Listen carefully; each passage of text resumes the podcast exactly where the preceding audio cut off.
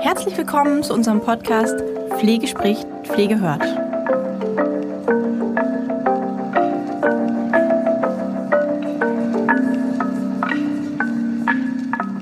Hallo und herzlich willkommen zu unserer heutigen Podcast-Folge. Die vorletzte Folge jetzt vor unserer kleinen Weihnachtspause. Und heute soll es nochmal um das Thema Kommunikation gehen. Wir hatten ja vor einiger Zeit das Thema Kommunikation schon mal uns angeschaut in Bezug auf die Führungskräfte, beziehungsweise auch in diesem Podcast soll es eigentlich ursprünglich mal um die Führungskräfte gehen. Ich habe das Ganze aber ein bisschen ausgeweitet, weil es letztendlich so ist, wir haben uns letztes Mal angeschaut, was sind denn wichtige Kommunikationsskills, was sind wichtige Strukturen. Da haben wir, wenn ihr euch erinnert, einmal das Thema Transparenz gehabt, Struktur gehabt, Klarheit gehabt, Kongruenz gehabt, Authentizität gehabt. Diese ganzen Aspekte, über die ich im, im letzten Mal, in dem es um Kommunikation ging, gesprochen habe, die würde ich jetzt gerne einmal ein kleines bisschen zur Seite stellen und ausklammern, weil ich mir einen Aspekt rausgesucht habe, der, wie ich finde, mal ein kleines bisschen noch was anderes ist und ein kleines bisschen anderen Input. Ich habe für diejenigen, die die Blogartikel auch regelmäßig lesen, vor einiger Zeit mal einen Blogartikel geschrieben zum Thema Idiolektik. Vielleicht sagt es dem einen oder anderen etwas. Es war nicht konkret auf das Thema Führungskräftekommunikation bezogen, sondern es war, ging ums Thema Kommunikation allgemein. Und ich habe ein bisschen erklärt, was denn die Idiolektik ist oder der Idiolekt ist ähm, und die idiolektische Gesprächsführung ist tatsächlich eine Haltung, aber auch eine Methode. Und damit das Ganze authentisch bleibt, ist es eben wichtig, dass man in dieser Kommunikation auch bei sich bleibt und auch schaut, ähm, ja, dass es nicht künstlich und aufgesetzt wird. Wie bei dem Thema Validation eben auch ähm, oder auch bei anderen Kommunikationstools. Das dauert natürlich bei einigen Dingen, bis das ins Fleisch und Blut übergeht. Und ähm, das heißt nicht, dass immer gleich ein Meister vom Himmel gefallen sein muss, damit es authentisch ist. Aber es sollte schon auch die Haltung dahinter stehen von einem selbst, dass man das Gefühl hat, das passt auch zu einem. Und man kann damit vielleicht etwas bewirken und man öffnet sich dafür und merkt auch, oh, okay, da kommt auch entsprechend etwas Positives zurück. Und es verändert sich was in der Kommunikation ähm, im, im Bezug auf die eigenen Werte vielleicht auch, in Bezug auf die eigene Haltung, generell im, im Umfeld. Man kann die Dinge ja auch immer erst vorsichtig anwenden und probieren, um dann vielleicht auch im professionelleren Umfeld zu sagen, okay, das hat jetzt privat auch schon irgendwie äh, gut geklappt, mir das mal anzuschauen, was ich euch gleich erklären werde. Ähm, jetzt gehe ich damit noch mal ein Stückchen weiter raus.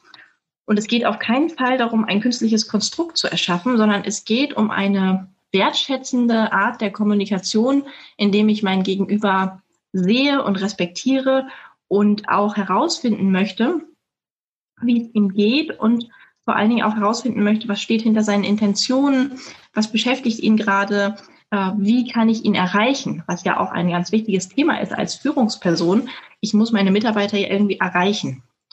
Und wenn ich ein Mensch bin, der ein Problem hat mit Kommunikation, beziehungsweise der vielleicht nicht so das Feeling hat ähm, für meine Mitmenschen drumherum, was ja doch auch häufiger mal vorkommt, wenn wir uns alle mal fragen und auch hinterfragen, was an Kommunikationsfauxpas uns allen vielleicht schon passiert ist oder auch unseren Vorgesetzten passiert ist, ähm, dann fällt uns bestimmt allen irgendetwas ein, egal in welcher Rolle und in welcher Position wir uns befinden. Denn es gibt viele Stolpersteine natürlich und wir sind halt alle Menschen, die bestimmte Vorerfahrungen haben, die von bestimmten Sätzen, von bestimmten Dingen auch getriggert werden, die uns manchmal angegriffen, die sich manchmal angegriffen fühlen, ohne dass es vielleicht auf uns direkt gemünzt war, sondern es ging um, um eine Sache. Ne, wir kennen das alle mit den, dem Vier-Ohren-Modell, das will ich hier jetzt nicht nochmal rauskramen, aber es ist sicher sehr häufig, dass man vielleicht auch auf ein Beziehungsohr hört oder auf ein Appellohr hört. Und äh, dahingehend dann vielleicht nicht die richtigen Schlüsse zieht. Deshalb möchte ich das Thema idiolektische Gesprächsführung vielleicht als kleinen Impuls, so kurz vor Weihnachten, nochmal mit reingeben. Was ist denn das jetzt? Wer den Blogartikel nicht gelesen hat, für den äh, fasse ich das nochmal kurz zusammen.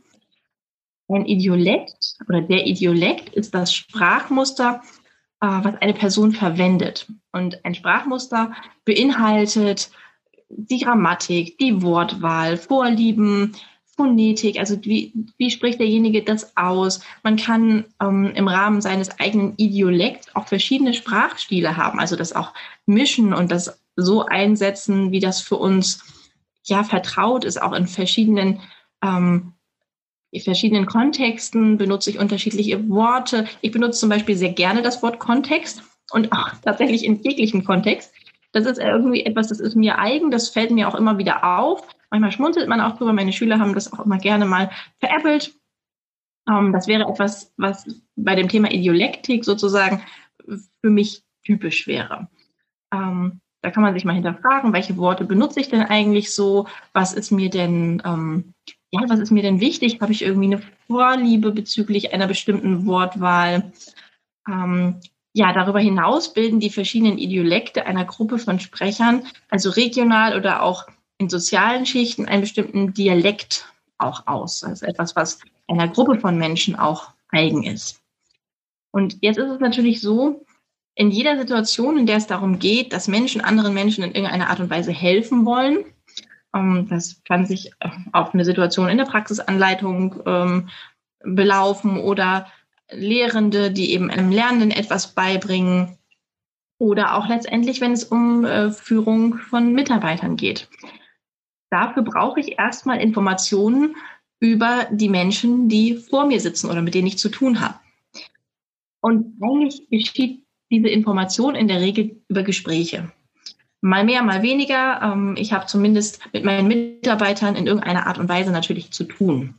Und in diesen Gesprächen ist es eben wichtig, hier nicht zu verallgemeinern oder ja, allgemein anerkannte Bedeutungen des Gesagten eigentlich so als Grundlage zum Verständnis zu nutzen, sondern wirklich zu gucken, was ist die Eigensprache des Menschen und darüber zu erfahren, wer ist dieser Mensch. Also kurz zusammengefasst bedeutet das eigentlich die Eigensprache des Menschen. Ähm, da gibt es eine Definition nach einem Herrn Preumann. Das ist die Gesamtheit der Ausdrucksmöglichkeiten eines Menschen und seine ihm eigenen Bedeutung. Das heißt, wir alle haben ja auch Worte, die wir kennen, schon seit unserer Kindheit, die wir vielleicht selber belegen mit einer Bedeutung. Und die hat gar nicht unbedingt so viel zu tun mit dem, was die Bedeutung eigentlich ist. Also es ist eigentlich ganz ausschlaggebend, dass ich, wenn ich mit einem Menschen kommuniziere, ein Gefühl für die Eigensprache dieses Menschen entwickeln. Also es ist ja häufig so, dass die lexikalische Wortbedeutung, also das, was im Lexikon steht, ganz klar ist und man auch weiß, okay, der muss ja das meinen, weil wenn ich es nachschlage, ist es das, ja. Aber das ist nicht so.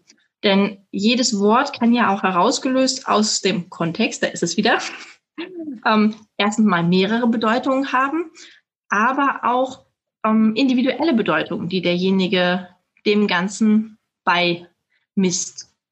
Und man verknüpft natürlich in verschiedenen Situationen immer bestimmte Erfahrungen, Assoziationen, Bilder, Vorstellungen mit bestimmten Begriffen und auch Worten.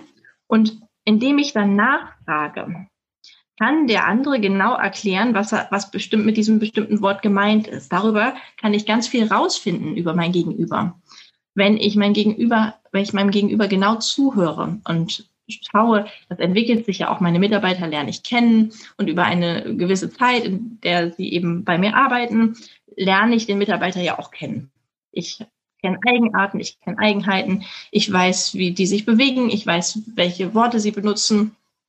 Ähm, man hat einfach ein Gefühl dafür. Also es geht darum, dass jeder ein Gefühl dafür entwickelt, tatsächlich dann auch, ähm, was für Worte benutzt der andere? Wie macht er vielleicht Pausen? Gibt es Doppeldeutigkeiten?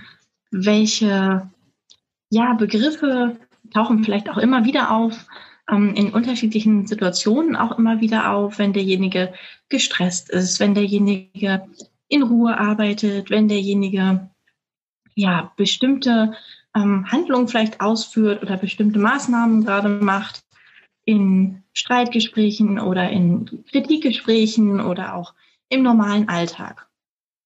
Also alles, was einem da auffällt, ähm, kann man mitnutzen, um es zu hinterfragen und es sich dann bei genauerem Nachfragen auch genau erklären lassen, was eigentlich mit eben diesem bestimmten Wort auch gemeint ist.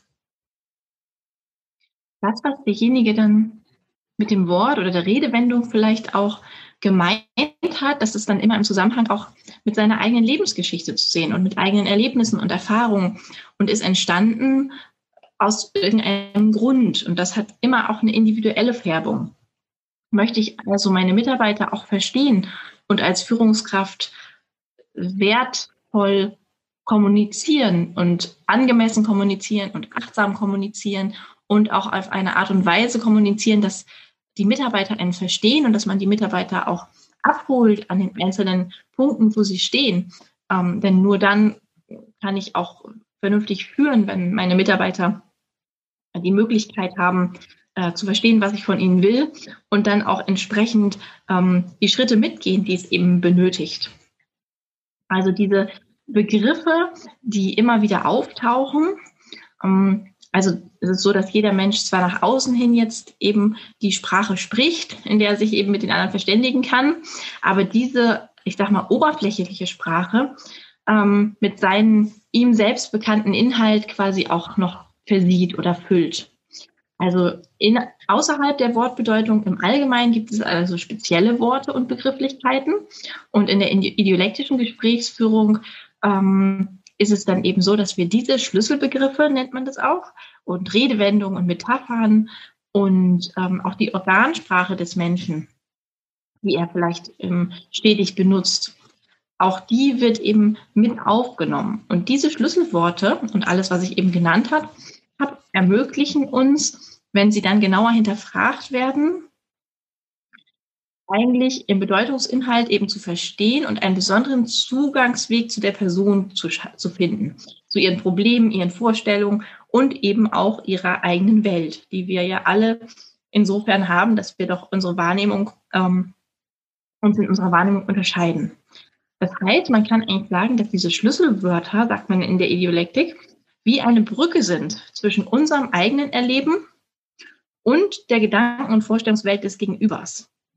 Also in der tatsächlichen Kommunikation lässt sich das dann so äh, oder sieht es dann eben so aus, dass wenn wir kommunizieren mit jemandem und auf die Schlüsselbegriffe und die Metaphern und die Redewendung und so weiter ähm, ja eingehen, und dann lässt sich ein Wort, von dem man eine Vermutung hat, es könnte vielleicht ein Schlüsselwort sein, ähm, lässt man sich näher erklären und damit wiederum veranlasst man den Gesprächspartner, sich auch näher zu öffnen. Das heißt, Schlüsselworte sind also Worte, die eigentlich einen, eine gewichtige Bedeutung für den anderen haben, meistens in einem bestimmten Kontext, da ist es schon wieder, ähm, in welcher Art und Weise auch immer. Das heißt, wenn wir merken, dass ein, ein Mitarbeiter in einem in einem bestimmten Zusammenhang, äh, in einer Stresssituation oder in einer Notfallsituation oder auch in einer ähm, Konfliktsituation oder in einer Situation, in der er vielleicht einen Fehler gemacht hat, immer bestimmte Worte auch benutzt, dafür müssen wir aber zuhören, ja, dann ähm, können wir dieses Wort hinterfragen und auch uns erklären lassen, was meinst du denn damit? Ja, das kann auch ähm, eine bestimmte Pause sein, die der Mensch vor einem Wort macht oder eine bestimmte Betonung eines Wortes. Wenn es zum Beispiel lauter, leiser, höher, tiefer oder auch verwaschener ausgesprochen wird als das Umfeld. Kann auch ein Slangwort sein oder ein Dialektwort oder auch ein bestimmter Fachbegriff ähm, oder auch was in Umgangssprache, was derjenige immer wieder benutzt oder auch was durch bestimmte körperliche Signale auch begleitet oder untermauert wird. Und ob wir jetzt auch das gut beobachtet haben und letztendlich auch recht haben mit dem vermuteten Schlüsselwort, das sehen wir dann im Laufe des Gesprächs. Das sehen wir auch darum, ähm, daran, wie der andere reagiert. Redewendungen habe ich ja eben auch schon mal ähm, äh, erwähnt und auch Metaphern, die der Sprechende gebraucht. Also Redewendungen generell werden niemals zufällig äh, genutzt, sondern meistens ganz bewusst, äh, ganz unbewusst dort eingesetzt, wo wir sie eben für passend halten. Aber selbst wenn wir sie bewusst einsetzen, dann ähm, ja, ist es ähnlich wie bei den Schlüsselworten, Wörtern, dass es auf einen bestimmten Erlebnisbereich eben des Sprechenden hinweist. Man benutzt eine Redewendung immer in einem bestimmten Zusammenhang, in der man eben denkt, sie ist da angebracht. Und auch das hat Gründe. Auch die Metaphern, die wir Menschen so nutzen, sind ja ganz unterschiedlich. Mit Bildern kann, können die meisten von uns was anfangen, auch da, wo eben Worte manchmal nicht weiterkommen. Und die, diese Bilder, die wir transportieren, sind in der Regel auch mit ganz persönlichen Erfahrungen verknüpft und mit ähm, bestimmten Dingen, die wir da eben mit in Verbindung bringen. Wenn wir also im, in einem Gespräch auch verstärkt auf die Metaphern eingehen, die unser Gesprächspartner ja, mitbringt, dann öffnet das auch eine Tür zum Weltbild von dem anderen und zu seiner ganz individuellen Vorstellungswelt eigentlich. Wenn man das praktisch versucht, dann kann man eben auch auf das spezielle Bild eingehen und das Gespräch eben eigentlich auch im Rahmen dieses Bildes weitersetzen, weiter fortführen. Dann habe ich vorhin noch das Wort Organsprache benutzt. Was ist denn die Organsprache? Die Organsprache, ähm, also in der Idiolektik ist mit Organsprache eigentlich ein Sprechen gemeint, das in der Wortwahl und seinem Ausdrucksverhalten beeinflusst wird durch eine spezielle psychosomatische Zusammensetzung eigentlich. Ähm, es, gibt ganz, es gibt Menschen mit unterschiedlichen Organsprachen. Zum Beispiel, wenn man sagt, mir ist etwas auf den Magen geschlagen oder schwer verdaulich, es kann bitter sein oder man muss erstmal etwas schlucken. Das ist eben ein Beispiel für einen Menschen, der vor allen Dingen so die Magensprache verwendet. Ja, das weist ja häufig auch darauf hin, dass da vielleicht auch Zusammenhänge gibt eben zur Psychosomatik. Es gibt aber hier auch noch ganz viele weitere Äußerungen. Also die Organsprache ist, wir drücken etwas aus über die Verbindung zu einem Organ und die Organe stehen eben für einzelne Erkrankungen manchmal auch, auch für einzelne ja, Probleme, für psychosomatische Ansätze. Manchmal ist es einfach ein Hinweis darauf, wo man vielleicht ähm, seine eigene Schwäche auch hat in Bezug auf, auf die, die, den physischen Part. Also eigentlich ist der Kern der Sache bei der Idiolektik wirklich zuzuhören, zu beobachten, eine offene Haltung zu haben gegenüber unserem Gesprächspartner, egal in welcher Position wir uns befinden. Also es geht darum, dass wir Worte quasi auch mit Leben füllen und mit dem Menschen, der sie ausspricht. Das heißt, wenn wir uns wirklich auseinandersetzen wollen mit dem, was unser Gesprächspartner sagt und dem, was er vielleicht damit meint, dann müssen wir genau zuhören. Und hier ist in der Idiolektik noch ein Punkt ganz wichtig und das ist die Ressourcenorientierung, weil wir unter Berücksichtigung der Ressourcen des Gegenübers eben auch diese Schlüsselbegriffe uns anschauen. Und das wiederum hilft dem Gesprächspartner dann auch aktiv zu werden und ebenfalls mit einer offenen Haltung uns zu begegnen, weil er ja auch merkt, okay, ähm, da wird zugehört.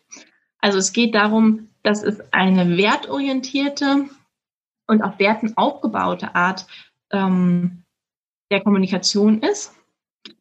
Geht darum, Achtung wirklich vor dem Gegenüber zu haben und ihn in seiner Einzigartigkeit zu respektieren und auch zu akzeptieren und über die Eigensprache einen Zugang zu finden, ähm, die es den Menschen ermöglicht, sich zu öffnen. Und das spiegelt eigentlich eine grundlegende Haltung zum Leben wieder. Und darum ist es eben auch eine Haltung und eine Methode, die sehr gut, wenn es um das Thema Führung ist, angewandt werden kann. Das darf nicht missverstanden werden, insofern, ähm, dass es irgendwie eine therapeutische, also Therapeuten nutzen die Idiolektik, Coaches nutzen die Idiolektik. Es wird in verschiedenen, jetzt ist wieder mein Schlüsselwort, Kontexten angewandt. Aber ähm, es ist jetzt ganz wichtig, das ist etwas, was jeder lernen kann, wo jeder seinen Fokus drauf richten kann, wo man sich darüber noch weitergehend informieren kann oder wo man eben auch einfach vielleicht intuitiv erstmal versucht, einen Zugang dazu zu finden. Und da geht es eben darum, wenn ich meine Mitarbeiter versuche zu verstehen, wenn ich mit meine Mitarbeiter mir anschaue, sie sehe, ihnen zuhöre und auch schaue, ähm, wo kann ich denn den einzelnen Mitarbeiter abholen, dann geht es nicht darum, jeden Einzelnen irgendwie therapeutisch zu begleiten. Ja, das darf nicht falsch verstanden werden. Hier geht es auch nicht um Supervision gerade. Das ist unsere äh, vorherige Podcast-Folge. Oder es geht auch nicht um darum, ähm, dass jeder persönlich jetzt da den Anspruch haben soll, in die Tiefe seines Gegenübers vorzudringen. Das wäre ja auch grenzüberschreitend. Darum geht es nicht. Geht nicht darum, Dinge herauszubekommen oder Dinge irgendwie da zu, zu ergründen, mit denen man irgendetwas tun soll, sondern es ist ja eine, eine ergebnisoffene und ähm, ja, zieloffene Geschichte, sondern es geht darum, den Menschen zu sehen, zu sehen und zu hören, was er sagen möchte und damit dann gemeinsam einen Weg zu finden, ähm, gemeinsam einen Weg zu finden, auch miteinander im Gespräch zu bleiben, in, egal in welcher Position sich der eine oder der andere befindet.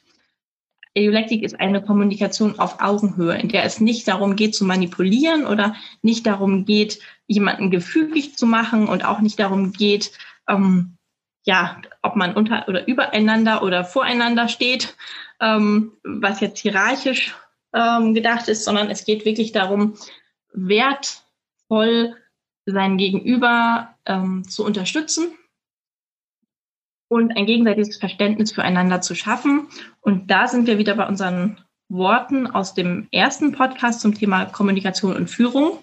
Da holen wir sie nämlich noch einmal ab. Transparenz, Struktur, Authentizität, auch wieder eine, eine wertschätzende Haltung und eine gewisse Freundlichkeit, die damit einhergehen. Und das alles bringt die Dialektik zusammen und hilft sozusagen beiden Seiten dann miteinander einen Weg zu gehen, der ja ein Arbeitsweg ist jetzt in dem Fall, wenn es um Führung geht und der dann gemeinsam zu einem Ziel führen kann. In dem Fall dann eben die gemeinsame qualitativ hochwertige Arbeit. Wer da Lust hat, sich nochmal näher mit auseinanderzusetzen, äh, ich werde im nächsten Jahr dazu auch nochmal einen äh, etwas längeren Blogartikel schreiben und das ein oder andere auch nochmal mit einbinden in einige Kommunikationstools quasi. Ja, ich freue mich, dass wir da nochmal einmal uns das angucken konnten gemeinsam und freue mich auf die nächste Podcast-Folge und wünsche allen schon mal ein schönes Weihnachtsfest, ein etwas anderes Weihnachtsfest als sonst und viel Gesundheit. Bis zur nächsten Folge. Tschüss.